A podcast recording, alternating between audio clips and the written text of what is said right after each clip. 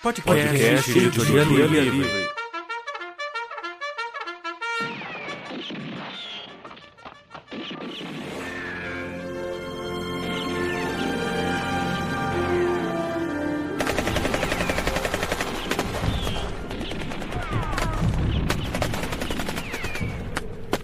Seja na terra, no mar ou no, espaço, espaço sideral, sideral, nós, nós sempre estaremos em busca de boas histórias. histórias.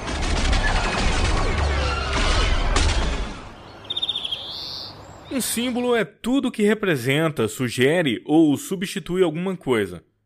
Por exemplo, a balança é o símbolo da justiça. A cruz é o símbolo do cristianismo.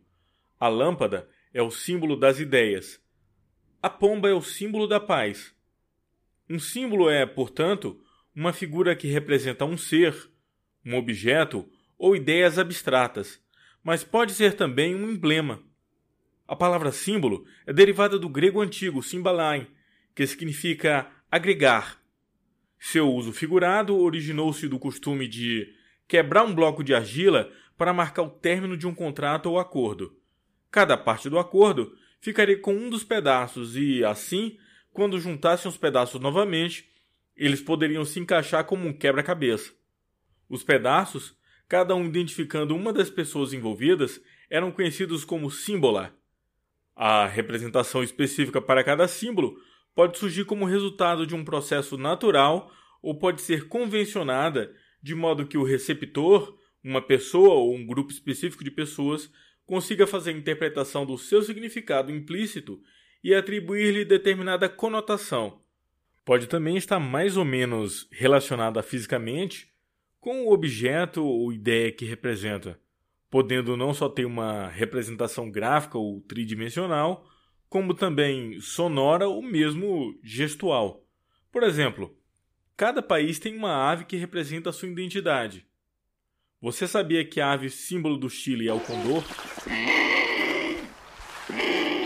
E que a ave símbolo dos Estados Unidos é a águia careca? E que a ave símbolo do Brasil é o sabiá laranjeira?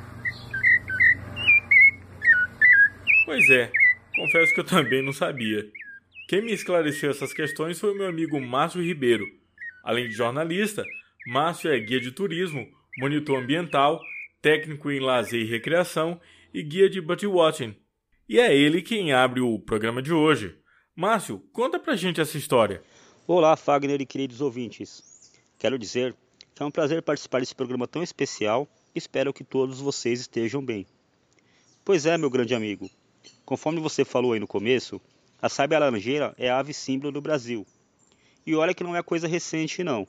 O simpático passarinho tem este título desde setembro de 1968, quando o então presidente, o Arthur da Costa e Silva, aceitou a sugestão do famoso ornitólogo, Dalgas Frisch, que pediu para que o presidente decretasse para todo o território nacional a ave símbolo e o dia da ave. Desde então, a sábia laranjeira passou a ser a ave símbolo do Brasil e as comemorações acontecem no dia 5 de outubro. O número do decreto é o 62.234, de 68, caso você queira ver aí. A decisão nacional seguiu a do governo paulista, que também tem o sabe laranjeira como ave símbolo e também faz as comemorações no dia 5 de outubro. A diferença é que o decreto estadual é de três anos antes, isto é, de 1965. Para entender mais sobre esse assunto, conversei com um amigo, o Bruno Lima, que é biólogo e ornitólogo dos bons. Você sabia? Ele me contou que uma outra ave quase ficou no lugar da sabia laranjeira e que ainda hoje tem muita gente que acha que ela deveria ser a escolhida. Essa ave é a ararajuba, uma espécie que só existe no Brasil e possui as cores da bandeira nacional, com o verde e o amarelo no destaque. Ela é linda, mas é uma ave que eu nunca vi pessoalmente. Isso pode ter pesado negativamente na escolha, pois ela é praticamente desconhecida para a maioria dos brasileiros.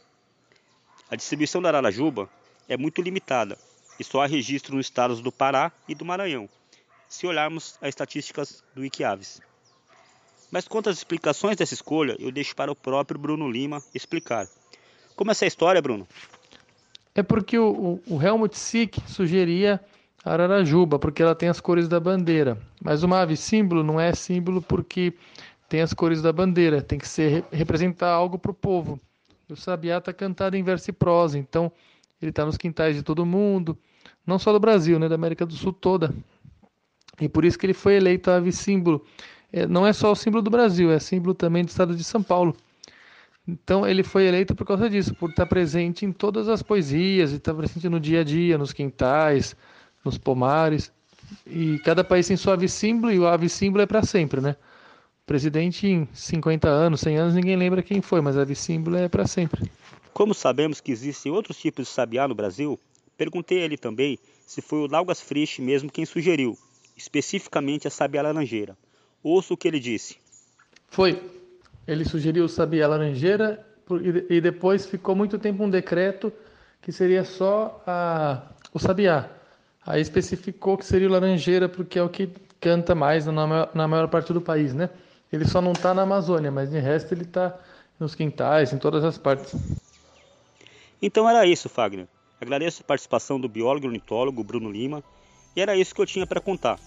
Tchau a todos, se cuidem e eu fico por aqui. Até a próxima! Opa, valeu Márcio! Eu agradeço por você ter nos ajudado com esses esclarecimentos. Essa minha dúvida é, surgiu por causa de uma outra ave que muitas vezes acaba representando o Brasil no imaginário das outras nações. Uma ave que, por ser aparentemente tão folgada, dizem representar muito bem o espírito do brasileiro. Mas esse é um assunto para o próximo bloco.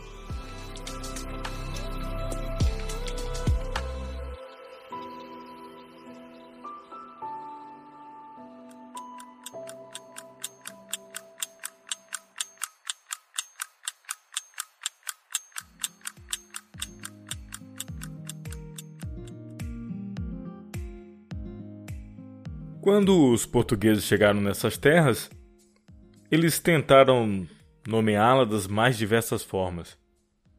Você deve se lembrar das aulas de história lá no primário. Quais foram os nomes dados ao que hoje chamamos de Brasil? Pindorama, Ilha de Vera Cruz, Terra Nova, Terra dos Papagaios, Terra de Vera Cruz em 1503, Terra de Santa Cruz em 1503, Terra de Santa Cruz do Brasil em 1505 e Terra do Brasil em 1505. Você acabou de ouvir Maria Eduarda Colognese, Josimar Braga e Rivaldo Leal, todos relembrando as aulas de história, mas também colando informações da internet que ninguém é de ferro. Não sei se você notou, mas um nome nessa lista é bem peculiar: Terra dos Papagaios. Esse nome foi dado porque essa ave era abundante por essas terras. O primeiro documento escrito no Brasil, a carta que Pero Vaz de Caminha escreveu para o rei de Portugal, cita os papagaios cinco vezes. Os papagaios já eram aves conhecidas dos portugueses por causa da exploração do continente africano. Eu pedi ao nosso amigo Adenivaldo Brito para nos ajudar com a leitura desses cinco trechos da carta de Pero Vaz. O primeiro trecho diz o seguinte: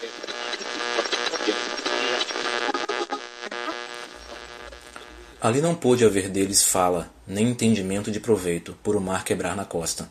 Somente deu-lhes um barrete vermelho e uma carapuça de linho que levava na cabeça e um sombreiro preto. Um deles deu-lhe um sombreiro de penas de ave, compridas com uma copazinha de penas vermelhas e pardas, como de papagaio, e outro deu-lhe um ramal grande de continhas brancas miúdas que querem parecer aljaveira, as quais peças creio que o capitão manda a vossa alteza. E com isto evolveu-se as naus por ser tarde e não poder haver deles mais fala por causa do mar. Nesse primeiro trecho, podemos notar que um dos nativos ofereceu seu cocar, um sombreiro com penas vermelhas e pardas como de papagaio, para um dos tripulantes. Aqui é importante lembrar que, na época, Papagaio era um termo genérico para aves de penas coloridas. Periquitos, jandaias e araras entravam facilmente nessa conta. No segundo trecho, podemos notar que os portugueses já conheciam esse tipo de ave por causa da exploração que faziam na costa africana. Vamos a ele. Mostraram-lhes um papagaio pardo que o capitão traz consigo. Tomaram-no logo na mão e acenaram para a terra, como quem diz que os havia ali. Mostraram-lhes um carneiro, não fizeram caso. Mostraram-lhes uma galinha, quase tiveram medo dela. Não lhe queriam pôr a mão. E depois a tomaram como que espantados. Como podemos notar, Pero Vaz Caminha conta que os índios, ao verem o papagaio do capitão, apontaram para o continente como quem diz: ali também tem desses. Vamos ao terceiro trecho. Resgataram lá por cascavéis e outras coisinhas de pouco valor que levavam papagaios vermelhos, muito grandes e formosos, e dois verdes pequeninos, e carapuças de penas verdes, e um pano de penas de muitas cores, maneira de tecido assaz formoso. Segundo Vossa Alteza, todas estas coisas verá, porque o capitão vou-los há de mandar. Ah, segundo ele disse. Os portugueses não poderiam deixar de incluir na bagagem amostras dessas aves. A primeira embarcação de Cabral a chegar de volta às terras lusitanas, a Anunciada, que aportou em Lisboa em junho de 1501, trazia a bordo várias aves brasileiras. Não há dúvida de que causaram forte impressão. Tanto assim que desde logo serviram de apelido às novas terras, como comprova a carta que o italiano Matteo Cretico, secretário do embaixador de Veneza em Lisboa, enviou ao Dodgett. Nela, ele dá conta da descoberta acima do Cabo da Boa Esperança de uma certa Terra del Papagá. No famoso Mapa Mundi de Alberto Cantino, de 1502, o primeiro em que aparece o Brasil, um trio de coloridos psitacídeos decora nosso território. Em mapas imediatamente posteriores, a nova descoberta portuguesa será identificada como Terra Papagalle. Araras, periquitos, maracanãs, canindés, tuins, Todos exibiam bela plumagem e foram todos responsáveis pelo deslumbre do europeu.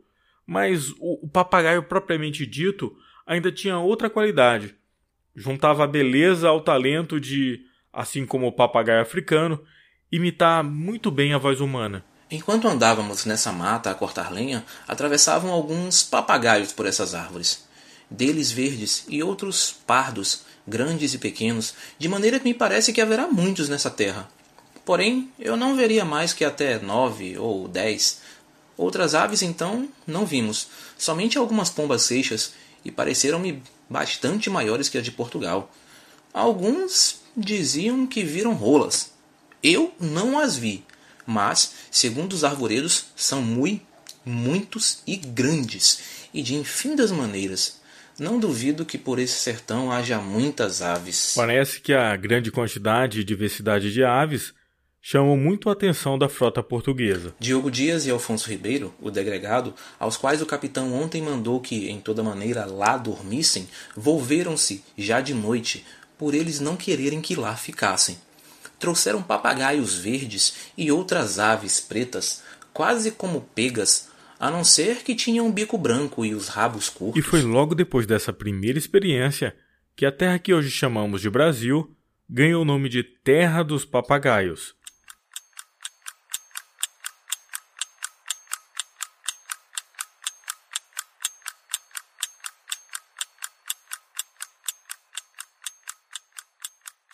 O Joe Carioca, o nosso Zé Carioca, foi concebido em uma viagem de Walt Disney e sua equipe à América do Sul durante a Segunda Guerra Mundial. Com o pretexto de encontrar novos companheiros para o Pato Donald e o Pateta, a excursão era, na verdade, movida por interesses políticos. Os Estados Unidos pretendiam aumentar suas relações comerciais no continente e, por tabela, afastar a ameaça de influência alemã dos governos da região. A estreia do papagaio Zé Carioca foi em 1942 no filme Alô, amigos. Cavalheiro, aqui está o meu cartão.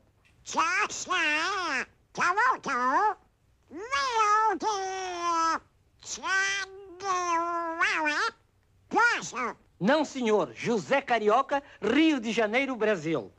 O longa só foi exibido nos Estados Unidos no ano seguinte. O filme narra um passeio turístico de Donald e Pateta, guiados pelo Zé Carioca, pelas paisagens de cinco países da América do Sul: Brasil, Argentina, Bolívia e Chile. Zé Carioca foi inspirado basicamente em três pessoas. No cartunista J. Carlos, que colaborou nos primeiros rascunhos do personagem. O estilo fraque, chapéu e guarda-chuva veio do Dr. Jacarandá, famoso no Rio de Janeiro daquela época. E, por incrível que pareça, o jeitão boêmio foi emprestado de um músico de São Paulo, José do Patrocínio de Oliveira, o Zezinho. Inclusive, o multi-instrumentista que chegou a tocar com Pixinguinha gravou a voz do papagaio carioca. Nas primeiras histórias, nosso herói se vestia como o típico malandro do bairro da Lapa. Chapéu, terninho, gravatinha borboleta e sapato impecavelmente engraxado. Também andava sempre com guarda-chuva, herança do Dr. Jacarandá. Com o passar dos anos, aquela indumentária saiu de moda, assim como o próprio malandro da Lapa desapareceu. Percebendo o anacronismo visual do personagem, o desenhista Herreiro trocou seu paletó por uma camiseta. Mais mudanças aconteceriam pelas mãos de Canini. O desenhista gaúcho tirou-lhe o chapéu, gravata borboleta e o guarda-chuva, substituindo por um visual mais tropical. Apesar do novo visual, o simpático bicudo continuou com a mesma personalidade de sempre, um eterno malandro que representaria a identidade nacional, pelo menos para quem nos vê de fora. Uma espécie de Macunaíma.